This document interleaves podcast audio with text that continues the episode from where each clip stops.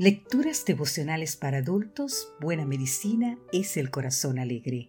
Cortesía del Departamento de Comunicaciones de la Iglesia Dentista del Séptimo Día Gascue en Santo Domingo, capital de la República Dominicana. En la voz de Sarat Arias. Hoy, 15 de junio, Servir a Dios, parte 2. Leemos en el libro de San Juan, capítulo 16, versículos 2 al 3. Os expulsarán de las sinagogas, y aún viene la hora cuando cualquiera que os mate pensará que rinde servicio a Dios. Y harán esto porque no conocen al Padre ni a mí.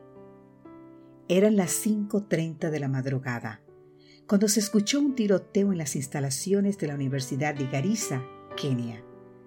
Los gritos y el desorden se sucedieron rápidamente, mientras que unos intrusos efectuaban una ligera evaluación sobre las personas. Tomando como rehén a los estudiantes en una de las residencias del campus, iban liberando progresivamente a aquellos que profesaban la religión musulmana, mientras que asesinaban a los cristianos mediante disparos o la decapitación.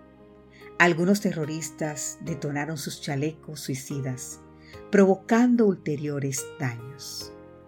Los hechos fueron atribuidos al grupo extremista Al-Shabaab, que anunció que pintaría las ciudades de sangre hasta acabar con todos aquellos que profesaran una religión distinta y pudiesen recuperar el territorio musulmán.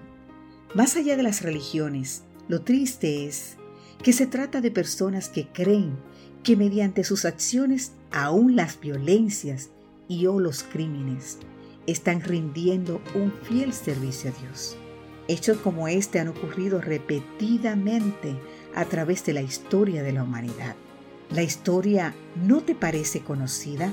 Grupo de personas que se unen para herir y exterminar a sus semejantes con la convicción de estar rindiendo servicio a Dios.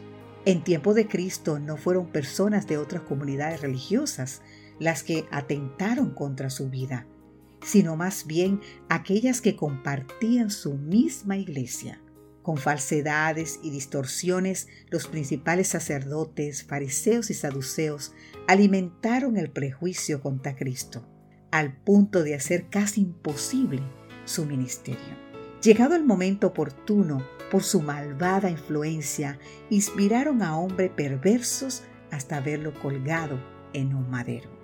Este tipo de actos se perpetuará todavía hasta el fin de los tiempos contra los seguidores de Cristo. Previendo tales aflicciones, el Señor Jesús advirtió, Si el mundo os odia, sabed que a mí me ha odiado antes que a vosotros. Así podemos leer en el libro de San Juan, capítulo 15, versículo 18.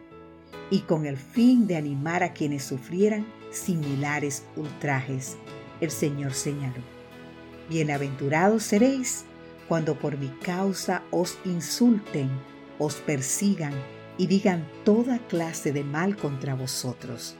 Mintiendo, gozaos y alegraos, porque vuestra recompensa es grande en los cielos pues así persiguieron a los profetas que vivieron antes de vosotros. Podemos leer más en San Mateo capítulo 5 versículo 11 al 12. Ahora bien, piensa en el tipo de servicio que estás desempeñando en este momento. ¿Impones ideas o comportamientos a través del poder? ¿Coartas la libertad de conciencia del prójimo a través del castigo? Recuerda que estos métodos nunca han caracterizado el verdadero servicio a Dios. Que Dios hoy te bendiga.